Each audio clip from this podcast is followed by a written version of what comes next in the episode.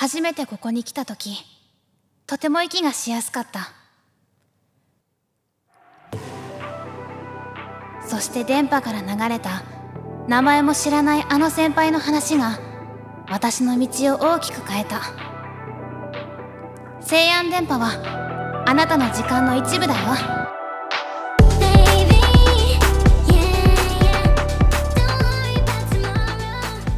さあ始まりました。ラジオ西安電波 MC 岡田萌です、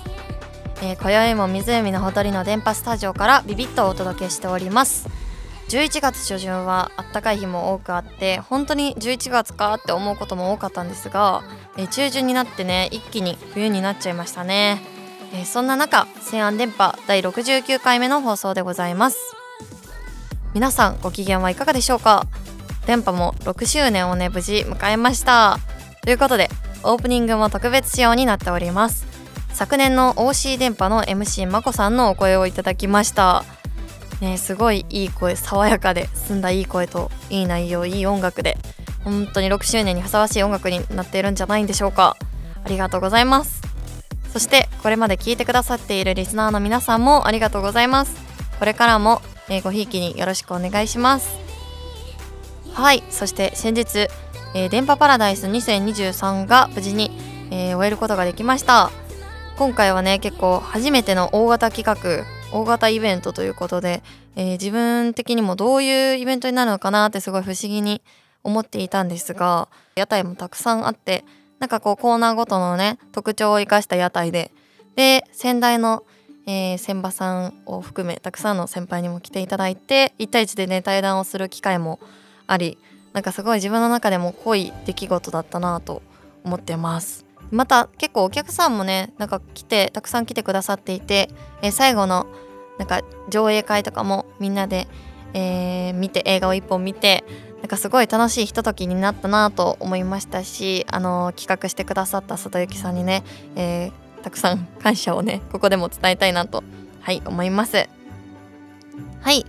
えー、そのね電波パラダイスもオンエアの方されていますのでチャンネルの方からよければチェックしてみてください。はい秋も深くなり冬に一歩近づいた今日この頃体調管理をきっちりやっていきましょう。周りの木々も色づいて皆さんも秋秋もいもいしているとは思いますがこのラジオの時間はゆっくりほっこりしてもらいたいなと思います。さて今回のラジオ西安電波も制作真っ只中の旬なゲストをお迎えし作品制作の話西安の好きな場所受験時のエピソードなどなど私と一緒にお話をしていきたいと思います、えー、来月1日には西安コミック楽市が開催ということで番組終盤には告知コーナーもございます、えー、お楽しみに。そしてその他のミニコーナーも盛りだくさん。佐藤幸乃の西安図書館新書紹介。スナックありさ電波ステーション戸賀の喜怒哀楽を準備しております、えー、お楽しみに。はいさてさてお待たせしました。第69回目のゲストを紹介しましょうか。美術領域洋画コース4年有村さとみさんです。こんばんは。こんばんは。お願いします。よろしくお願いします。はいここで早速有村さとみさんのざっくり紹介をしたいと思います。大阪府出身こよなく愛しているものはコーヒーとチョコレート。そして映画や本音楽そしてハサミ。自覚している癖のあることは人と目が合うとすぐに口角を上げて笑顔になってしまうこと。最近印象に残った出来事は新しく出会った人が実は幼なじみの同級生だったり自分に近しいと思っていた人がよく見ると全然違っていたり人との関係性が意図せず揺れ動くような体験が多いこと。そう西安の揺れ動きシザーハンズ。有村さとみさんです。はい。よろしくお願いします、はい、はい、とてもねなんか特徴的な、えー、自己紹介を読ませていただいたんですけど、はい、まずあのい。くつか質問する中でちょっと一番気になったのがやっぱりハサミということなんですが、はい、ハサミをこよなく愛しているということでなんかなんどうしてそういう経緯に至ったんですか？私がもともと文房具が好きで、ちょっと文房具オタクなところが昔からあるんですけどその中でも特にハサミが好きで、うんうんうん、結構集めてたりして。えー、収集までしてるんですか、はい、集めてます。なんかハサミってあのてこの原理で紙とか物を切るんですけど、そのてこの原理っていうすごく大きい物理の原理が誰の手でも使えるっていうのがなんかすごく不思議で面白くて。であとハサミって結構メーカーによってデザインが違ったりとか結構装飾的なのがあったりなんか機能的なのがあったりとかっていうのも面白くて、ちょっといろいろなハサミを集めてます、えー、なんかあんまりハサミに注目する人ってそんなに多くないんじゃないかなと思ってて。そうですね。ね私も結構なんか何気なくハサミ使ってるんですけどなんかお気に入りのハサミとかってやっぱあるんですか？その中でも。えー、選べない、えー、いっぱいあるんですけどなんかあ結構あの聞かれるもハサミがあって、うんうん、あのカバンにいつもつけてるキーホルダーなんですけどなんか眼鏡の形をしてて、でも実はそれ動かすとハサミになるっていうキーホルダーをいつもつけてあそうなんです、え。ー、それ何？って聞かれて、うんうんうん、あこれハサミやねんって見せるとみんなびっくりするっていう。だって今めっちゃ気になりましたもん。眼鏡がハサミになることがあるんやっていう。へえ面白い。なんか文房具をなんか好きになったのはもうさなんか気づいたらそうですね。もう本当にちっちゃい時から好きでなんかペンとかも、なんか黒いペンだけでいつも4種類持ち歩いてえー、同じ黒やのに。同じ黒だけどデザインとメーカーと細さが違うからなるほど。えー、すごいなんか手帳とかもいろいろ買い比べて試したりとか、すごい。すごく好きです。なんかそういうこだわりを持ってなんかね使って使ったり集めてくださってる人がねいるとメーカーさんも嬉しいですけどね作ってると多分、ね、同級生だったり近しいと思ってた人が全然違うっていうのは、一体どういうことなんでしょうか？なんか最初の方はもう書いたまんまで、まあ、初対面で出会った人が幼なじみの同級生でしかも大学で同じゼミっていうなんですか？そこまで一緒ですごいびっくりしてなんかもうもはや初対面じゃないような関係になっちゃったなとか、確かに確かに。あったりあとその次のところで言うと、うん、まあなんか自分と結構似てる人かもって思って話してみたら、もう全然方向性ちゃうかったみたいなことが最近あったりして、なんかそういう自分の予想を外れていくような、うん。対人関係って面白いなと思って、うんうんうん、確かにそうですよね、はい、なんか似てるって思うのは雰囲気とかですか、うん、なんか話し方とか。作品とかのなんか美術関係で結構興味ある対象近いのかなって思ってたら、うん、あれ全然ちゃうかったかも。そんなことがあるんですね。あったりしてすごい不思議でした、えー、有村さとみさんは、えー、美術領域ヨガコースで現在学ばれていると思うのですがどのようなテーマやコンセプトで、えー、制作や活動などされているんでしょうか？はい、えっと、これもちょっと話すと長くなってしまうかもしれないんですが、私は、えっと、ヨガコースにいるんですけど、うん、絵はあまり描いてなくて、うんうんうん、写真とか立体とか文章テキストとかを使って版画の作品制作をしています。でテーマとかの話でいくとモチーフは結構自分の体験した経験とかどこかの場所とかをモチーフにしていて、まあ、その体験とかを作品でもう一回再現していくような作品制作をしています。えー、なんか洋画って聞いた時に、はい。絵を描かれるのかなと思っていたんで、はい、なんかすごい新しくなんか変わったことされていて面白いなと思ったんですけど、ねはい、なんかそれに、はい、その分野っていうかそれに至ったなんかきっかけっていうのは何かあるんですか？えっと私版画の作品を作り始めたのが大学2年生の時からなんですけど、うんうんうんうん、2年生の時実は私日本画コースにいてあそうなんです、ね、途中で転コースしたんですけど、うんうんうん。まあ、2年の時日本画描きながらちょっとなんか日本画もすごく楽しかったんですけど、うんうんうんうん、なんか絵を描くことだけが自分の作品になっていくのかなっていうのがちょっと疑問に思い始めたところで、うん、たまたま版画ラボに行って、ちょっと作ってみたらすごく面白くて、うん、そのままずっと版画のことを考えて。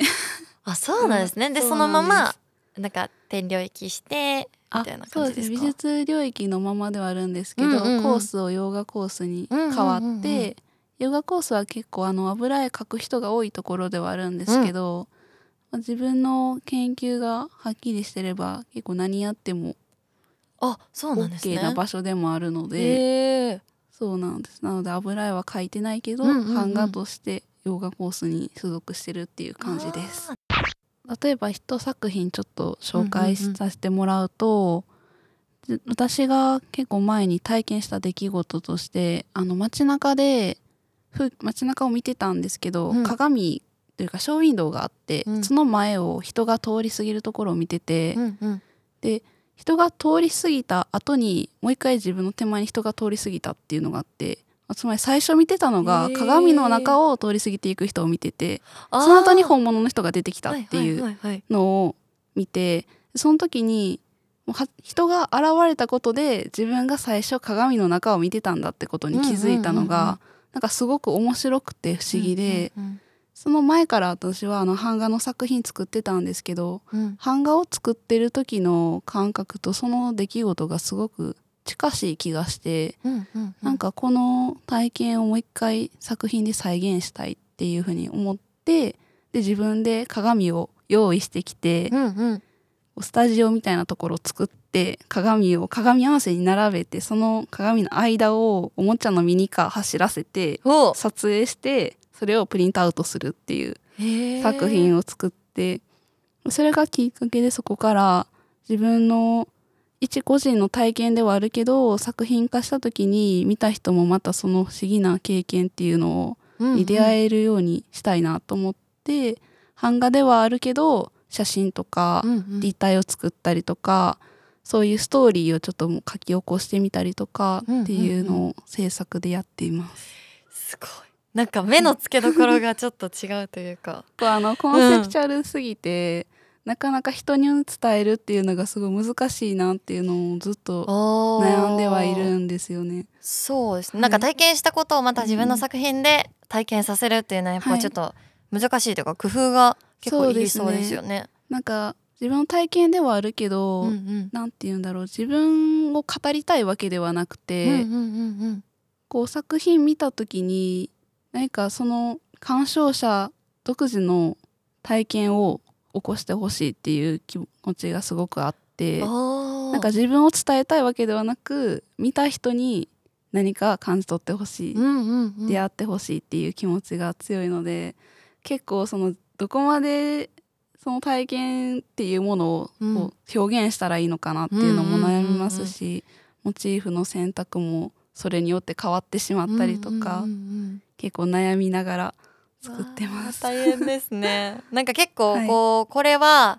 めっちゃなんかいい感じにできたとか逆になんかこれはもうちょっとこうした方が良かったなみたいな作品とかってあったりするんですか？そうですねさっき最初に紹介した鏡のところは、自分の中であできたっていうのがちょっとあって。なのでその後も結構鏡をよく使うようになったのもその作品のおかげみたいなところがあって、逆にそのあこれうまくいかんかったなっていうのもめちゃくちゃあって、あそうなんですね。そうなんですそれこそあの版画なので。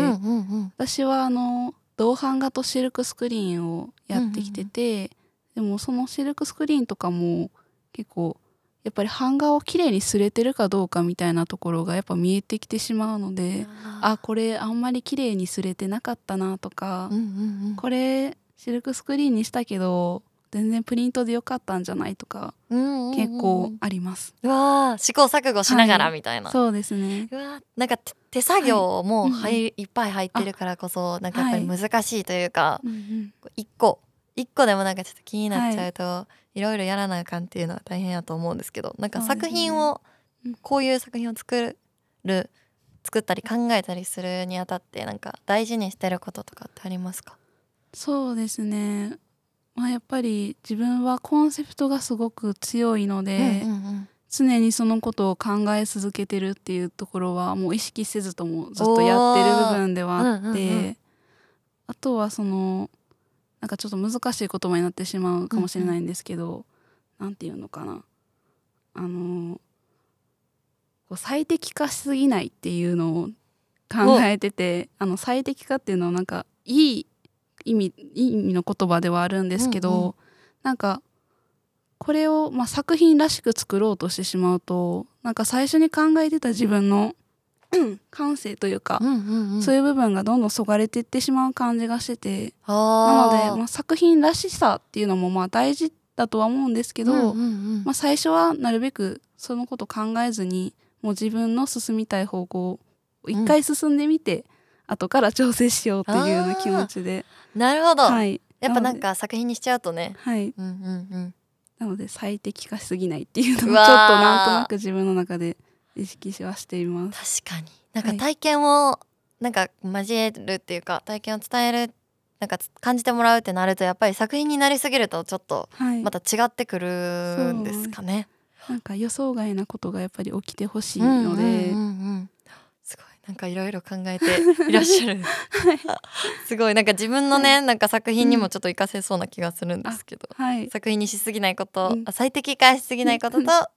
コンセプトをはい、考え続けるということで、はいはい、意識していきたいと思います。ありがとうございまとうございます。す。えー続いての質問なんですが、えー学生の集大成でやってみたいことは何かありますか？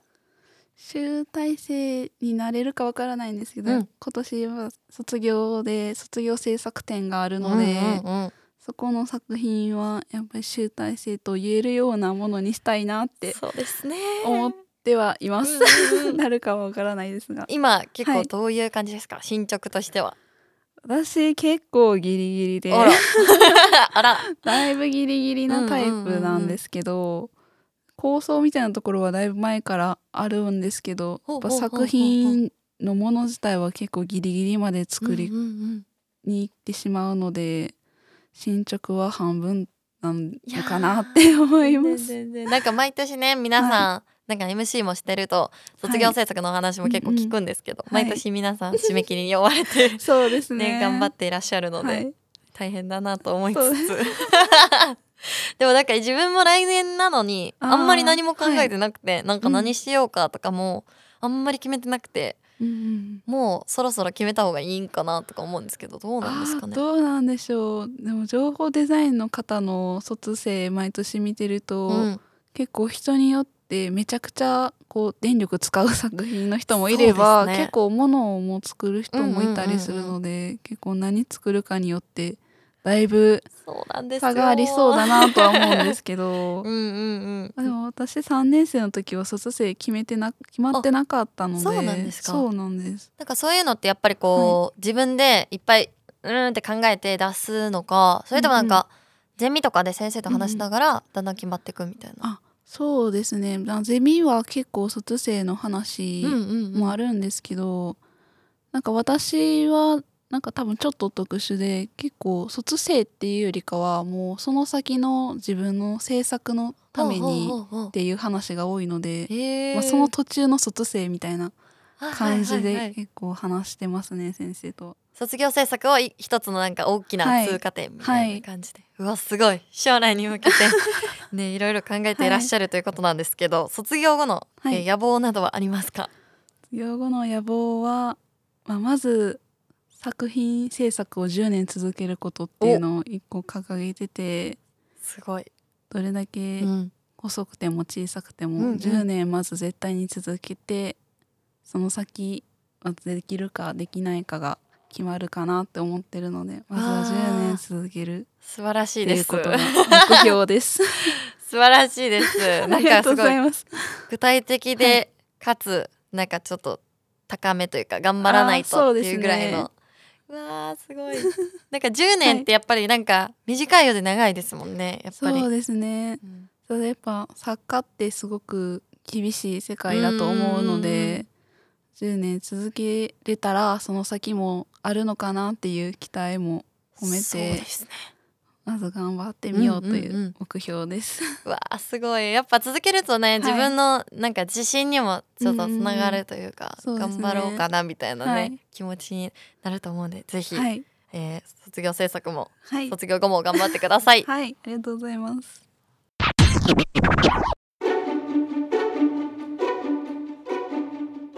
はい、皆さんこんばんは。本大好き佐藤幸乃の西安図書館新書紹介のお時間です。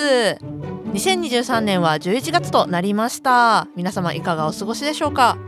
えー、私の近況としましては電波パラダイスが無事閉幕しましたイエーイはいねまず怪我なく終われてよかったなという一言に尽きるなと思います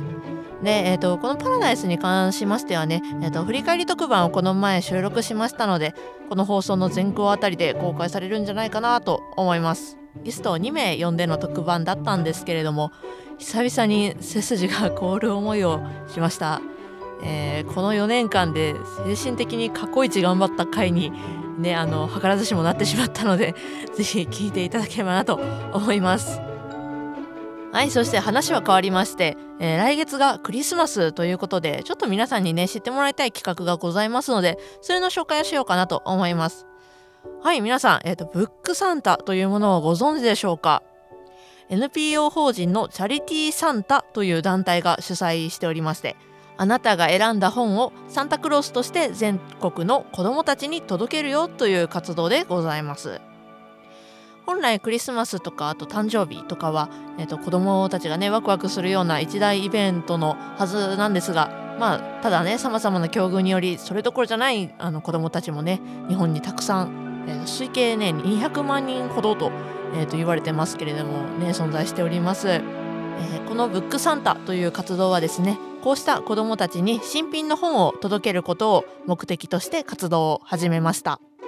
こちらの参加方法はもうとてもシンプルになっておりましてこうあの、まあ、どこでも全国まあ、加盟店がたくさんもう本当にいっぱいありますのでその書店で、まあ、子どもたちに届けたい本を選んで購入する時にこれブックサンタでお願いしますっていう感じで店員さんに伝えていただくだけで、えー、と参加ができるものになっております。で、えー、私はこの書店にねちょうどあの、まあ、どんな本出てるかなって遊びに行った時にまあ、ポスターがこちら掲示されておりましてでそれで活動していってそのまま参加をしてみたんですけれども、まあ、店員さんにこれブックさんでお願いしますって私ハリー・ポッター持ってったんですけどこれお願いしますって言った時のうわブックサンタ来たみたいな感じのもう店員さんのもうキラキラした目ですごいもう書店がざわつくっていう、えーとことがございましてそれがねすごい印象的でした。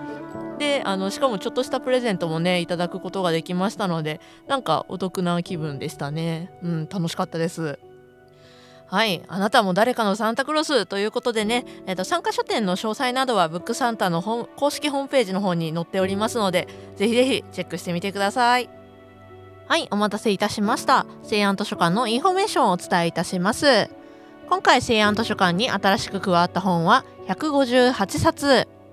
美術泥棒ぼっち現代文分かり合えない私たちのための読解力入門。日没などなどたくさんの素敵な本が追加されていますので気になる方はチェックしてみてください。はいここからはですね来てくださっているゲストさんに佐藤がピックアップしたおすすめの本をご紹介したいなと思います。はい今回のゲストは有村さんということでねもうめちゃめちゃご一緒したかったんですけれどもあいにくスケジュールが合わず録音となってしまってもう本当にハンカチを噛んでいます私は今。そうですけれどももうそれぐらいもうめちゃめちゃ悔しいのでまたねご一緒できる機会があればなと思っております。カプセル取りましょう。はい今回佐藤が有村さんにご紹介する本は株式会社朝倉書店より発行されている岩崎直子佐藤隆中川千草横山美沙編文化財と標本の劣化図鑑ですはいねあの博物館などでねあの見ることができる文化財って本当にねもういろんな方が状態保存にね尽力をされていますよね。えーと、この保存っていう行為なんですけれども、まあ、何世代にもわたってたすきリレーのようにねつながっているんですけれども、えーとそれが途絶えてしまった文化財ってどのような状態になってしまうんでしょうか。ね、あのもちろん劣化してしまうんですけれどもこの本はそんな文化財の劣化の過程や原因というものを知ることで保存の大切さというものを訴える一冊となっております。はい、えー、と開いてみるとですね、えー、と1ページごとに、まあ、劣化してしまったいろんな種類の文化財が大きく写真で載っていて解説もしっかり添えられている一冊となっております。でまああのカビとか経年劣化とか科学的劣化みたいな感じで原因によってチャプター分けされているのでとても見やすい構成になっているなと思います。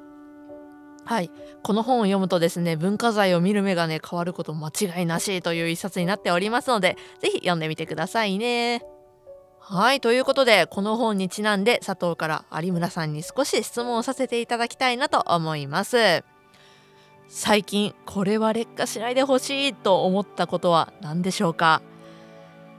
さあ私は放送でこれを答えを聞きたいなと思います。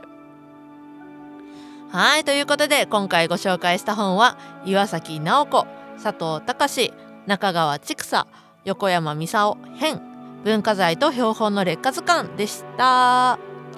以上本大好き佐藤幸乃の西安図書館新書紹介でした。またね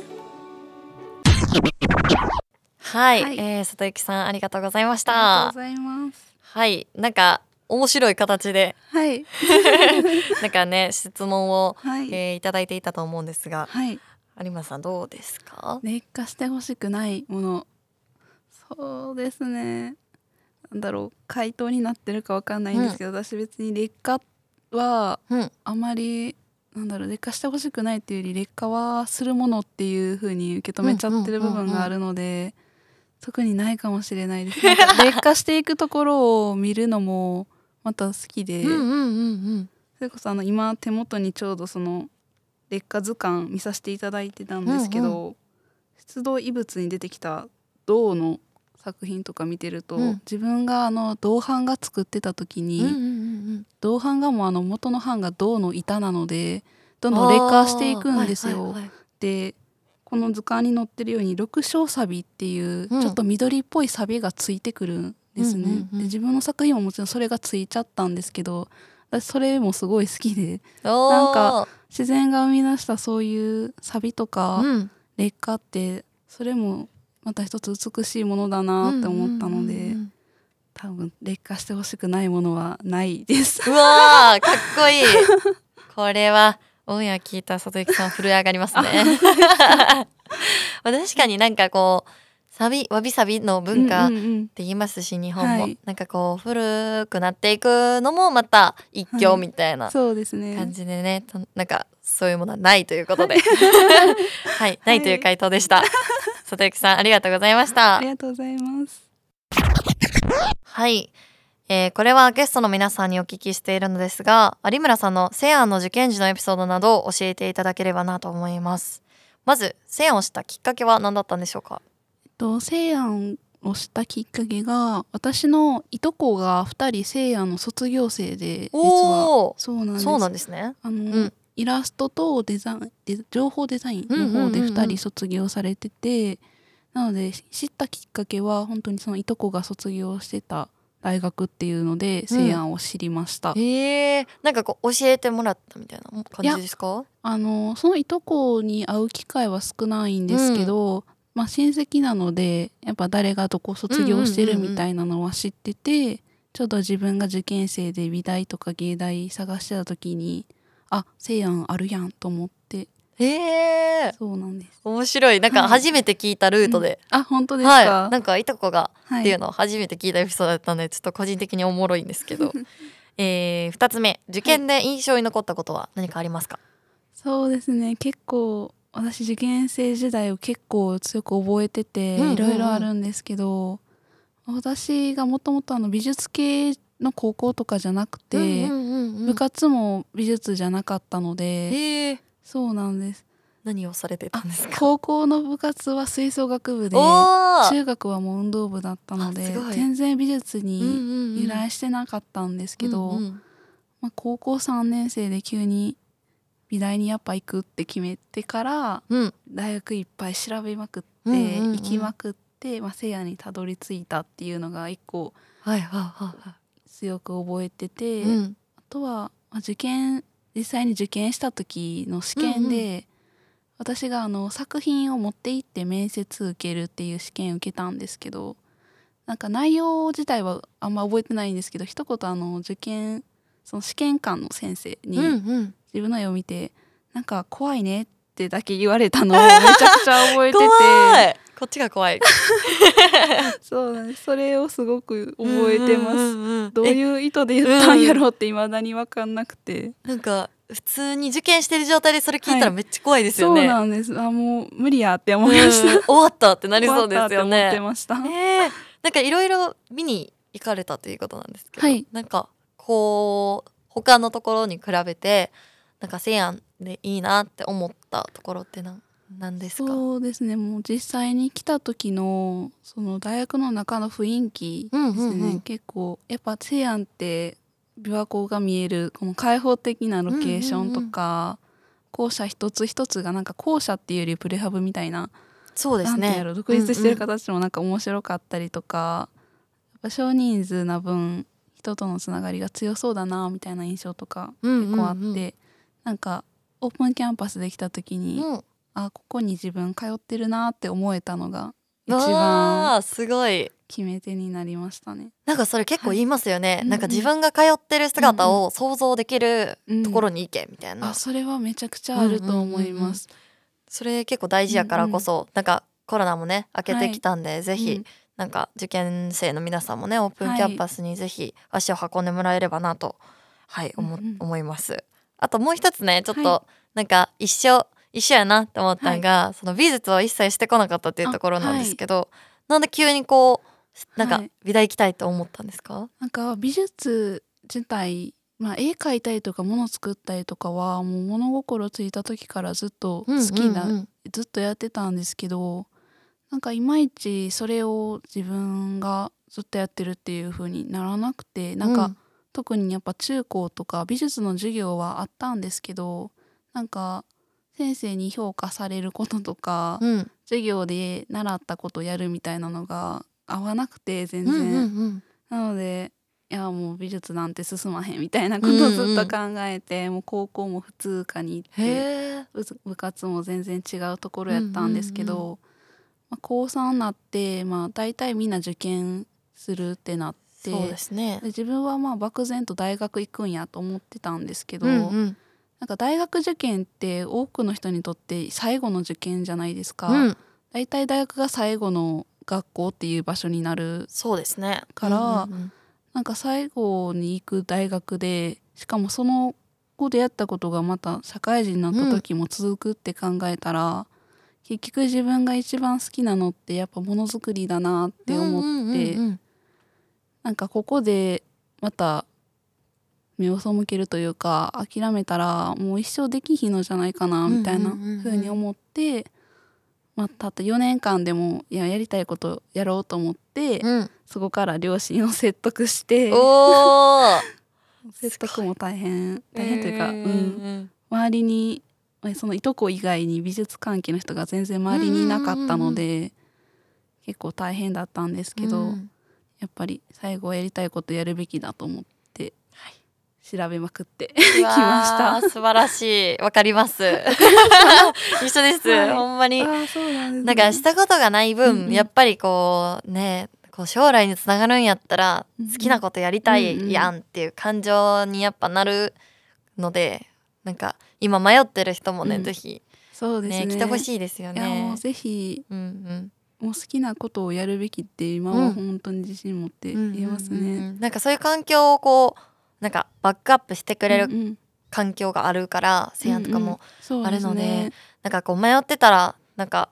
こうレールの通りに進むんじゃなくてね、自分がやりたいことのためにね、ちょっと動いて動いたり、有村さんみたいにねいろいろ調べてみたり、はい、はい、してもいいんじゃないかなと、はい、思います。ありがとうございます。ありが。とうございます。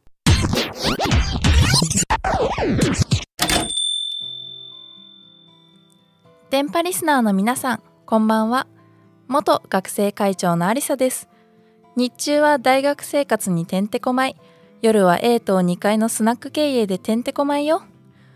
もう最近は作品制作にてんてこまいでね。あの前期の授業で CO2 ネットゼロっていう、まあ、めっちゃざっくり言うと出す二酸化炭素と自然とかに吸収してくれるあの酸素を一緒ぐらいにしようねっていう取り組みがあってね。それをテーマにあの子供向けのカードゲームを作ったの。そしたら、あのー先生たちがすごく出来がいいからここで終わるのはもったいないって言ってくださって、あのー私よりも周りの先生方がめちゃくちゃ盛り上がってくださって、あのーよいしょよいしょと西安チャレンジに申し込ませていただいて見事5万円を勝ち取ってそのお金であの横浜にある2023年度日本デザイン学会秋季大会っていうところにあの言われるがままに出してきたのよ作品を。そしたらまあプレゼンをして作品を見せていろんな先生方に見てもらってっていうのでなんとなんと優秀賞取っちゃって もう本当に私びっくりしちゃってまさか取れると思ってなかったっていうかその出せたら大の字横浜まで持っていけたら十分みたいな 気持ちであのメンバーと一緒に出しに行ったんだけどまさか賞が取れちゃって周りの先生方にもいろんな意見をもらえてやっぱ自分でその作品をねそういうとこに出したことがなかったからやっぱ出すべきだなってのをすごい思ったしそのそういうデザイン学会とか意外と芸術大学の方とか出してなくってやっぱりそのそこにいた方々にも物があるのはすごくいいよって言って実際に作ったので私たち。そういうのはすごく良かったっていうのでもう賞まで取れちゃったのでいやもう西安のみんなもぜひこういうの出してほしいなって思ったりしたけどとっても大変だったのよ。まあそんなてんてこまいな私に毎晩のように手紙を出してくれる皆さんありがとう。そんなお手紙をこのラジオを借りて紹介させていただくわ。よろしくお願いします。じゃあ今日はこれにしようかな。背景ありさママこんばんは。電波パラダイスでスナックありさお客さんいっぱいでしたね。とっても楽しかったです。何か裏話などあれば聞かせてください。ということでいやー本当に皆さんありがとうございました。アスカチママにも来てもらってあのどのくらいお客さん来るかな？いやわからないな。いや不安だな。楽しみだなって気持ちが入り混じりながらねあの仕込みとかしてたんだけどもうなんとなんとお昼の時間からスナックなのにね お昼の時間からお客さんが来てくれてドリンクを楽しみながらボードゲームをしたり夜の時間になってくるともうなんか同窓会のような雰囲気でね OBOG の方がたくさん集まってくださってお酒を飲み交わしながら楽しめてすごいもう大満足な空間だったなって本当に思ってこんなに楽しかったの初めてかもしれないっていうぐらいお店経営が楽しくってねもうなんかまたやりたいなっていう気持ちでこの間会ったばっかなのにこんなに忙しかったのにまたやりたくて仕方がないっていう気持ちでいっぱいなのよ。そうもうスナックありさそのラジオの方も聞いてますってお声だったりとかあイメージ通りの人だみたいな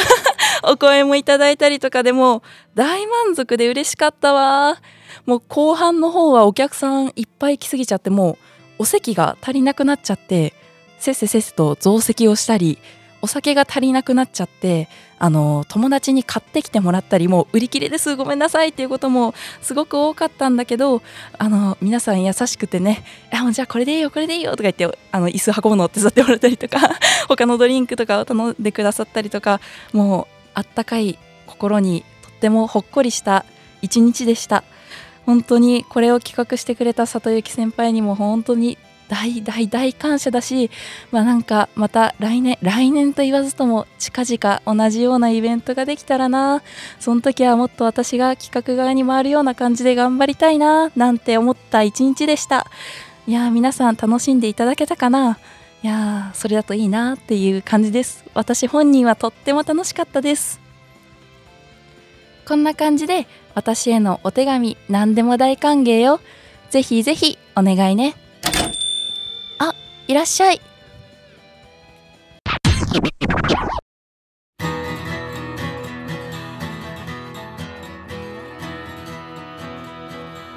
はい、えー、続きまして地元の話のコーナーです。西安生は北は北海道南は沖縄または世界中からここ西安に来られています、えー、そしてお越しいただいたゲストさんの地元の魅力についてちょこっとお聞くコーナーでございます。えー、よろしくお願いします。よろしくお願いします。はい有村さんは大阪出身ということで、えー、地元はどんなところでしょうか？私はあの大阪府の中大阪の真ん中よりちょっと南ぐらいのエリア出身なんですけど、うんうんうん、私のところはあの、まあ、この場所っていうよりかはエリアとしてあの谷町線っていう地下鉄の谷町線っていうところが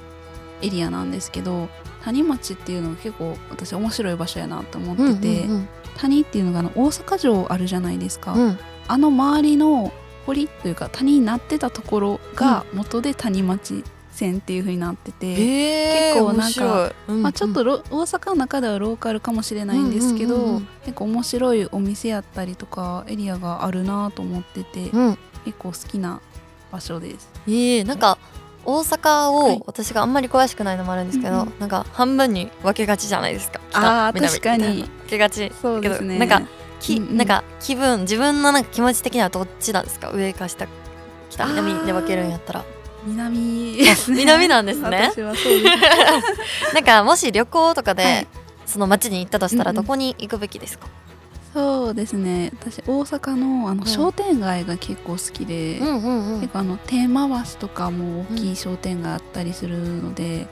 そういう商店街エリアとかは結構行ってみてほしいなって思います。おー。なんか結構他に比べてうんうん。なんかこういうのがあるよとかあるんですか？なんかでかいとか規模がでかいとか。そうですね。あの天満とかは本当に規模が大きいし、うんうんうん。長いすごく長いうんうんうん。商店街になってるんですけど、結構もう今って小さい商店街はどんどんされてしまってたりとか、ね。どんどん小さくなったり、お店が全然入れ替わっちゃったりとかが多いので、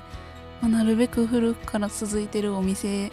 が、うんうんまあ、まだまだまだ続くよううん。うにん訪れてほしいなって思います。わかります。なんかたまに商店街とか通るとやっぱちょっとワクワクするんですよね、うんうんうん。いろんなお店が並んでるのがなんか懐かしくもあるしなんか楽しくもあるみたいな感じやから、なんかぜひ行ってみてほしいなと思うんですがなんかこれは食べてほしいっていうものはありますか？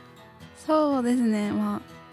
あ安直かもしれないですけど、うん。やっぱり粉もん。うーん。たこ焼き、うんうん。お好み焼きとかの粉もんがもうソウルフードなので、うんぜひ食べてほしいのと、まあ、やっぱ商店街とか行くと食べ歩きみたいなのがしやすかったりするそうのでですね。うんうん。そういうところもおすすめです。そうなんか大阪ってやっぱりいろいろね魅力が多すぎてどこに行ったらいいかわからんっていう人もいると思うんですけど、なんかこれ聞いたら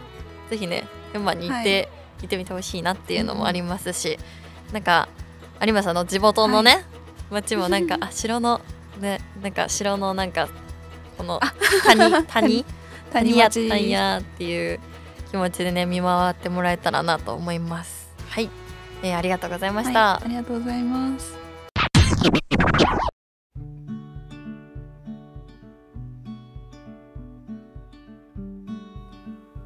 はい、えーそれでは来月12月1日に迫った、えーセアンコミック楽市から、えー出展クリエイターの方々が来てくださいました、えー順々に告知してもらいたいと思います、えーそれでは自己紹介の方どうぞよろしくお願いしますはい、こんにちは。イラストレーション領域1年のごっこと申します。よろしくお願いします。よろしくお願いしますします。1年生なんですねはいびっくりした今自己紹介聞いてて、あ1年生と思ってはい。びっくりしたんですけど、はい。なんかどういったものを出展されるんでしょうか？はい、えっと私はですね、同じクラスの友達と3人でえっと青春部びっくりマーク2個っていうサークルで出展するんですけど、で、えっと、3人でき話し合って決めたのが学生とか青春をテーマにしてグッズを作ろうっていう話になって、おおで、えっと、私個人のうん。グッズは、えっと、見えますかね？あこんな感見じでかわいい。えー、すごい、はい、ダイカットステッカーうんうんとアクリルキーホルダーを、えっと、ステッカーの方は4種類作って、うんうんうん。で、えっと、アクキーの方は2種類作ったんですけど、それとあと手書きのポストカードを出す予定でうん。うんであと3人で絵柄をごちゃ混ぜにしてもうガチャみたいな感じでやろうと思ってます。なんかガチャガチャする感じですか？いやーなんかまだ話してる途中なんですけど、多分箱にあの紙を折って「あ何番出たはいじゃあどうぞ」みたいな感じで白そう、はい、やると思います。えいいですね。なんか こういうなんかそれは3人でなんか話し合ってやろうって決めたって言ってらっしゃったんですけど、はい。そのテーマをなんでそれにしたんですか？したとかあります？そうですね。まあなんかみんな私の世代とか一個下とかなんですけど、やっぱり高校って一番青春できうんうんうる時間だと思うんですけど、その時にちょうどコロナで、うんうんやっぱ文化祭とか私の場合修学旅行も県内旅行になっちゃったので。うんうんうん。だからその学生の青春を切り取ったシーンとかを書きたいねって3人で話して、うんうんうんうん。それでテーマが決まったって感じです。すごい素晴らしい。素晴らしい受け答えで。なんか1年生ということなんですけど、はい、なんか結構楽市をこうするしたりなんか活動をするのってやっぱり1年生でちょっと勇気がいるというか、うん、はい。なんか結構こうがん頑張っていく いくぞぐらいの感じでやらないと難しいかなと思ったんですけど、はい。なんかどういうきっかけでその楽市に出そうかなって思ったんですか？そうですね。きっかけはあの7月にも楽市あったと思うんですけど、その時にその他の先輩方とか、ん、同級生も出てたんですよ楽市。そうなんですはい、ね。もうなんかしょっぱな出してて、うんうん。なんかすごいなーって思ったのと同時に、やっぱ自分もこの西安に入ったきっかけが、その自分のグッズを作りたいで入ったので、うんだからもう1年生のうちにうん。うんグッズを作って販売するっていう経験をやりたいなと思ってて、でもちょっと一人じゃうんうんうん。ちょっと勇気出ないなと思って、で仲良しの友達を誘って参加しようってわなりました。あいいですね。青春ですね。青春ですね。でもなんか1年の時からなんかこういうなんか活動的なことをするのってすごいためになると思うんでなんかはいね出店するところからうんうん。次はどういう出店にするかとかなんか何を作るかとかもだんだんこう成長していくと思うんではい。すごいいい機会やと思うんですがなんか作品とか出すものに対してのここがポイントっていうところはありますか？えー、どうだろう。いやとにかく可愛いです。ね。めっちゃ可愛いそれ、えー、本当ですか？ありがとうございます。なんかもともとその61出したいなって考えてた時に、元えっと最初はステッカーから考え始めたんですけど、うんうんうん。ステッカーって結構キャッチーな感じっていうかインパクトがある感じにしたいなと思って、ほうほうほう。なのでなんか4種類とも結構顔がドンあとお手手添えるだけみたいなはい 感じだったりとかあとあのこっちのうんうんうん。猫のニットをかぶった子は、えっ、と原画っていうか手書きのポストカードの方にもいるし、えっとツイッターの方でそのうん。何枚か、えっと手紙手書きのポストカードをうんうんうん。書いて、でなんかアンケートを取ったんですよ。ほなんかどの子が好きですか？みたいな感じで。でそのアンケートで人気だった子をステッカーにしたりとうか、おすごい。はい、ポストカードをちょっとうんうんうん。違うパターンで増やしたりとか、おはい、素晴らしい。なんかこう売る側の作作 もちゃんと考えていらっしゃる感じで。なんか人気のねはい、アンケートを取ってたりとかもしているそうなのでね。よかったらぜひ、えー買いに買いに行ったりね見に行ってもらえたらいいなと思います、なんかすごいねめっちゃ可愛らしいのでね。ほんまにめっちゃ可愛いんでよかったら。はいリスナーさんもねぜひ来てもらえればなと思います。はい、はいありがとうございました、えーそれではね次の方どうぞ自己紹介の方よろしくお願いします。はい、えーイラストレーション領域2年デジタルコースの玉木です。お願いしおます。願いします。えー、玉木さんはね、はい。あのーラジオの方ではいお世話になっていますが 今回ねどういったものを出品されるんでしょうか？はい楽市まあ12月1日の楽市なんですがあのまず名前がですねあの、うん。破綻って名前なんですよ。おおこれまた面白い、はいあの友達がですね、うん。えっと全員アドん？アドじゃない。あだ名がうん。一人がハヒョンっていう名前で、もう一人がまあ僕玉木なんですけど、うん。もう一人があのジョンジョンっていう名前でへえ不あだ思議名がついてまして。でそれのハヒョンのハ玉木のタ、で、えージョンジョンのんって取ってハタンって名前であなるほどね、はいつけました。なんか意味があるとかじゃないんや。全然ないです。単になんか関連してるとかじゃないんやね。あー強いて言うなら、倫理観は破綻してるかもしれない。うんなんかそれにもかかってると、いや本当に。あの 一人ねうん。あの名前破綻だからうん。あの僕見せ回しなくていいよねとか。それは破綻してるわ。本当に破綻してること言い出して今回僕が出す絵なんですが、うん。先にちょっと完成してるのとおい。いんです二か？マジ？えー、すごい。つはい。うんまえっ、と僕はえっ、とペンが中心にやってまして細か。今萌さんに見せてるんですけどあの色紙でうんえっ、と、うんうん。合計4枚で出すつもりなのとあとポストカードをえっ、と30枚吸ったからそれを売るって感じで今僕は考えてます。えー、すごい、い、やこれはすごいわ。なんか思ってる以上にすごかった。なんかそんなん言う立場って感じやけど。いやこれめっちゃすごいね。なんかすごい細かいし。細かいけどなんか遠くから見たらさめっちゃ本物みたいですし、はい、しかもですねその完成してる絵あるじゃないですか、うん、せいやの近くなんですよ。え？ほんまに？どこかわかりますか？えわかんない。かこれ？はいマジで？西安から徒歩15分10分で着くぐらいの近さにある、うん、ある公園がありまして、はいはいはいはい。そこのところに、うん、あのベンチがあるんですね、うんうんうん、でそこからあのそのジョンジョンと一緒にスケッチしに行った時に撮った写真から、うんあこれ着想を得れるなと思って描いた絵なんですえー、面白い。なので僕のこの完成した絵を、うん、えっとまあ、4枚描くんですけど、それは全部どこかの写真なので買った人とか見た人であれ？ここじゃない？とか、あれ？ここどこだろう？っていうのを探してもらうのも僕の絵の楽しみ方にしようかなって思ってます。な、ね,、んかただ買って終わりじゃなくてねどういうところかも楽しめるということ、はい、そういう感じですごいね。しかもなんかそのね本当のさ場所とこうまた空想の世界の共存というか。あそうなんです。ね世界観もすごいよくできていて。これは買いたくなるんじゃないですか？みんな。ありがとうございます。パーって撮ったら多分ねみんな足を止めて買うと思いますけど。いやこれがねあの出展されるということでね、はい、皆さんねぜひ見てもらえればなと思うんですが。はいぜひ見に来るだけでいいので、ねなんかまあ見に来たら買うでしょっていう 気持ちでね。ポストカード買ってほしいかな。そうやね。ぜひぜひ。でもこの色紙はほんまに上手やからもうぜひ皆さんにも見てほしいと思います。先に見せてもらったものとしてはね。この良さを伝えないとと思って喋らせていただきますが。ありがとうございます。はい。なんかぜひこう揃ってね出品出店できるようにあとの2人を尻を叩きながらねぜひ玉木くんは頑張ってもらえればなとはい思います。はい。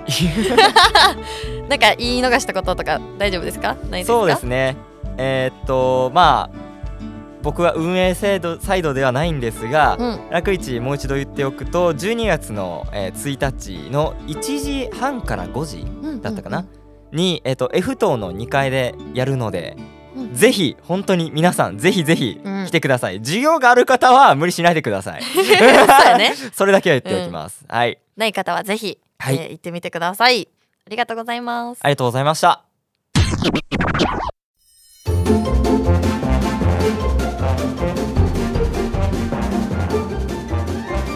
はい皆さんこんばんは。動画の喜怒哀楽のお時間です今回もサイコロを振って喜怒哀楽その他もろもろの話をゆるっとしていきたいなと思います。この西安電波ではですねいつも制作や学校生活の話が中心なんですけどこのコーナーではそれを一旦置いといてサイコロのデメにあった日常の話をしていきたいと思います。では MC 萌さんゲストの有村さんよろしくお願いします。お願いしますでは私から回していこうかなって思いますあ楽って出ました楽です。楽か。楽はなんかめっちゃ単純な話なんですけど今日月曜日で昨日土日だったじゃないですか。土日どっちも遊びの予定が入ってイエーイでした いいですね。これだけだともうなんやねんって話なんですけどちょっと最近土日にちょっと休みとかじゃなくてバイトかなんかイベントのお手伝いかなんかその他もろもろなんか学校関連の何かみたいなのがずっと入っててこう遊ぶっていうことがあんまりなかったんでもう遊びまくりました。素晴らしい。なんか1年の時は結構遊び時間あったんですけどやっぱ2年生になって結構予定が入るようになってあんまり遊べてなかったなーっていうのもあって結構前から入ってた予定なのでもうちょっと羽を伸ばしてゆっくり遊んでた。ずっと京都で土曜日も日曜日も。全然違うメンバーとだったんですけど神社行ったり紅葉見に行ったりカメラで写真撮ったりみたいな。でシンプルに楽しい土日を過ごしたっていう話です、えー、いいな。では次萌さんに行ってみましょうかね。おああ選ぶ。かな選ぶですね。選ぶだ。やった選べるんですね。ちょっとしか考えてなかったんで、はい、セーフセーフよかったなと思うんですが。どうしようかな。うん悩み悩みになるのかな？悩みになるんですか？かな？ねそうなんかそんなにこう大きな悩みなわけじゃないんですけど個人的にやっぱりこうこの前無事セアン電波 MC2 周年を迎えまして、うんうんえー、あなんか後輩もねだんだん増えてきてもうすぐ4年生になろうというところなんですけどちょっとなんか自分の中で結構マンネリ化してるというかラジオが結構慣れちゃってもう2年もやるとあやっぱりこう慣れてきちゃってでそれこそなんかこう初心に帰るじゃないですけど、うん。なんか新しくこう自分の中でなんかまたもうちょっとなんやろなんか新しく自分も新しくちょっとなんかた携わるじゃないけどなんかちょっとやりたいなみたいな思ってて、うん。だからそのコーナーをねなんかコーナーじゃないけどなんかちょっと個人的にちょっとできたらいいかなって勝手に考えて悩んでますね。そう。なんか地元の話のコーナーがうんうん。新しく途中から追加された感じで、うんうん。なんか私がちょっとこういうのやりたいなみたいなのを、そうなんかね P に言ったらやってくれるのかなとかなどういうのにしようかなとかうんうん。ちょっと考えてるんですけど、P はいまた。めっちゃうなずいてるんで大丈夫です。あまたまたお話ししますので。っていう悩みですね。ね。はい、悩みというかまあ、考えてるっていう感じですかね。長く続いてるからこそのマンネリかうん。私もなんか1そうそうそう。年後同じこと考えて そうね。なんかずっとやっていくとやっぱりこう、自分の中でも慣れてきちゃうしゲストさんもね、まあ変わるは変わるけど、うん。やっぱ同じようなことばっかしてるとあれかなっていうので、ちょっとまた新しく中を増やしていけたらいいなって思ってます。あと1年ぐらいなんでね、はい、できることはやっていこうかなみたいな感じです。まりさんがその、うん。結構大学入る前からちょっと聞いてたので、電波を。まりさんがその電波に入った時からうんなんですよ。うん聞き始めたのが。あだからもうずっと聞いてるから、もうもうすぐ4年生なんですよって萌えさんから聞いた時 ああもう4年生かって。ねえあんまりそう、えー、すごい。てか私も来年3年生かって思ったら ええ怖ーってじゃあもう3年生なんでね。あっという間ですあっというね間ですね本当に。だからね今これからも進化できるように日々悩んでいこうかなと思います。はい。私も悩めるように。はい。いや日々悩んでるんですけど。お悩み悩み。なんかありますか？悩み。あでも私も悩みめちゃくちゃいっぱいあるタイプで常に何かしらに悩んでるんですけど、うん今の悩みそうですね。なんか私が今年入ってからこう新しく人と出会ったり逆に別れてしまったりっていう体験が今年すごく多くて、その出会いって結構こうポジティブに受け止めれるんですけど、うん。人と別れてしまうのってなんかどうしようもない部分が大きすぎて、なんかどうやって受け止めたらいいんかなっていうのを最近よく悩みますね。人間関係系はね、はいやっぱちょっと難しいですよね。悩みが尽きないですね。うんわかります。いやなんかこの大学の中盤ぐらいに差し掛かってきたら、うんうんこう高校とか中学の友達と物理的に会う時間が減ってきたりしても、確かに。こう自然と別れがあそっちもあるね、うん。確かに。なんかいろんな人間関係の終わり方ってあるじゃないですか,、だから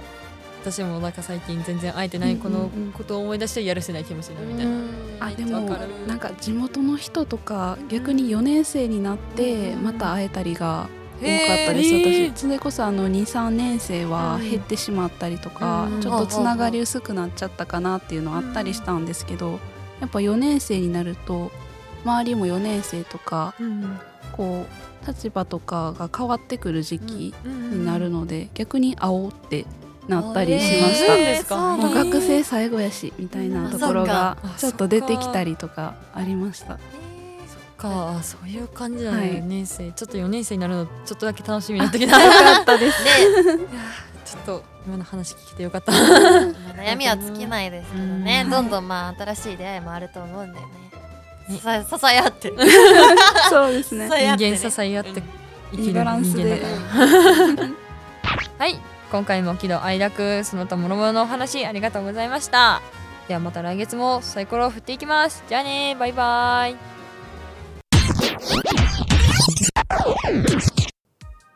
こんばんは。イラストレーション領域1年 MC オムです。この電波ステーションのコーナーではラジオ西安電波のサブ番組の情報をお伝えしていきます。まずはこちら電波 BB BB18 オンエア。ゲストは第1期卒業生のデザイナー川光雅也さん。同窓会会長の西安愛あふれるトークは必聴です。公開と同時に再生回数100超え。みんな聞いてね。11月11日の西安ホームカミングデーでは BB6 時間生放送も大盛況。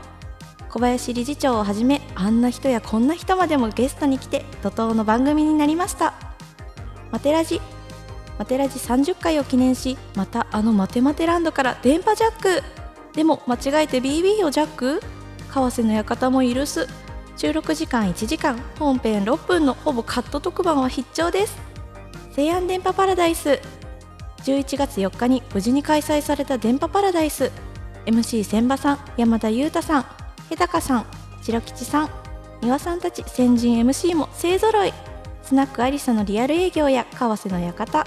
あきちゃんのフランクフルト小牧のたこ焼きや P のおでんぱなども大大大盛況でした。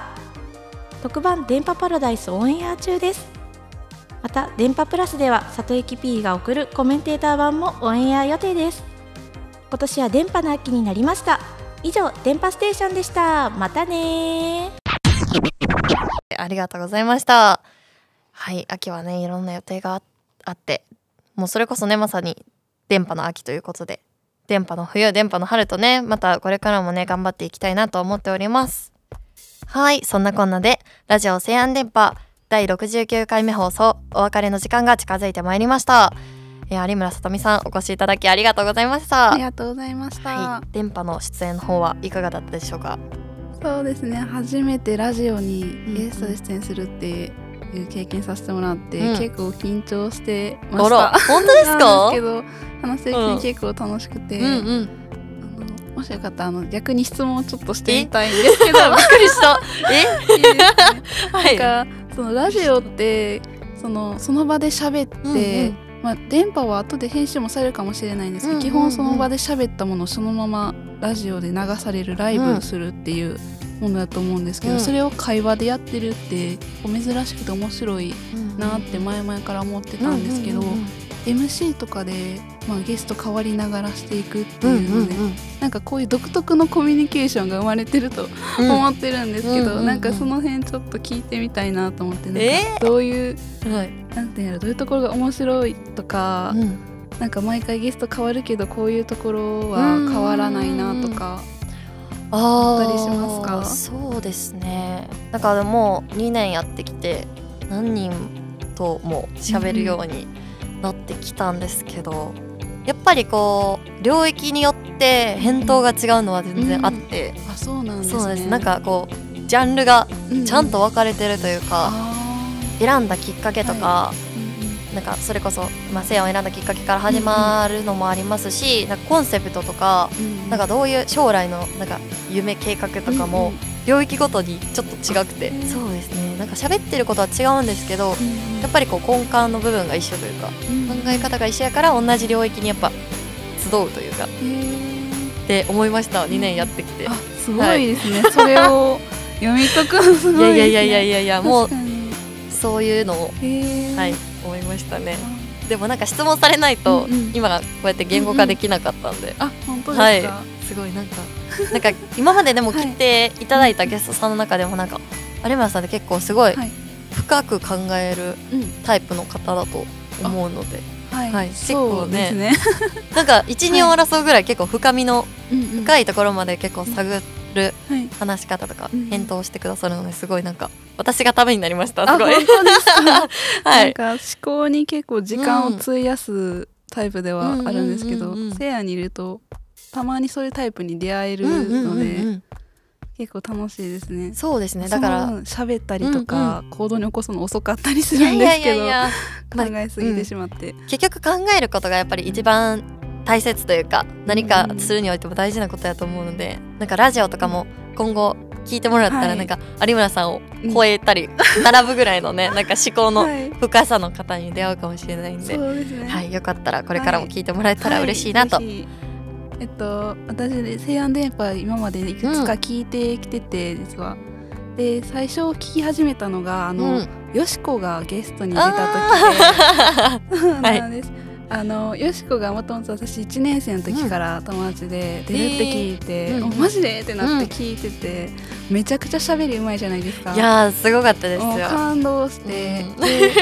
最近あの川野さん、あの有名なもうゲストで出て、うん、川野も同じく1年生の時から仲いい美術領域の友達で、ね、もう彼女もめちゃくちゃ喋りうまいじゃないですか。上手でした。もうもう2人とも本当1年の時からずっと変わらず、すごく喋るの上手で、うん、ただなんか私も結構喋っちゃうタイプでめっちゃおしゃべりなんですけど、なんかこういう場になってしまうとなんかもう考えすぎてあんま言葉出てこなくなっちゃったりとかあって、えー、でもなんか、うんうん、よしことか川野とかは、なんかもうその場を自分の舞台にしちゃうような喋りができるタイプだと私は思ってて、なんかコミュニケーションってさっきもあったけど、その見てる場が違ったりとか、コミュニケーションにも種類があるんだなっていうのを結構電波聞いてて思ってて、なんか喋れる人でもやっぱジャンルはねありますね確かに、ね、三者三様というか。なんか MC の方とか、多分電波に関わってる方って、うん、そういう喋り方というか場の作り方がもう染みついてるんだろうなっていうのを結構聞いてて思ってて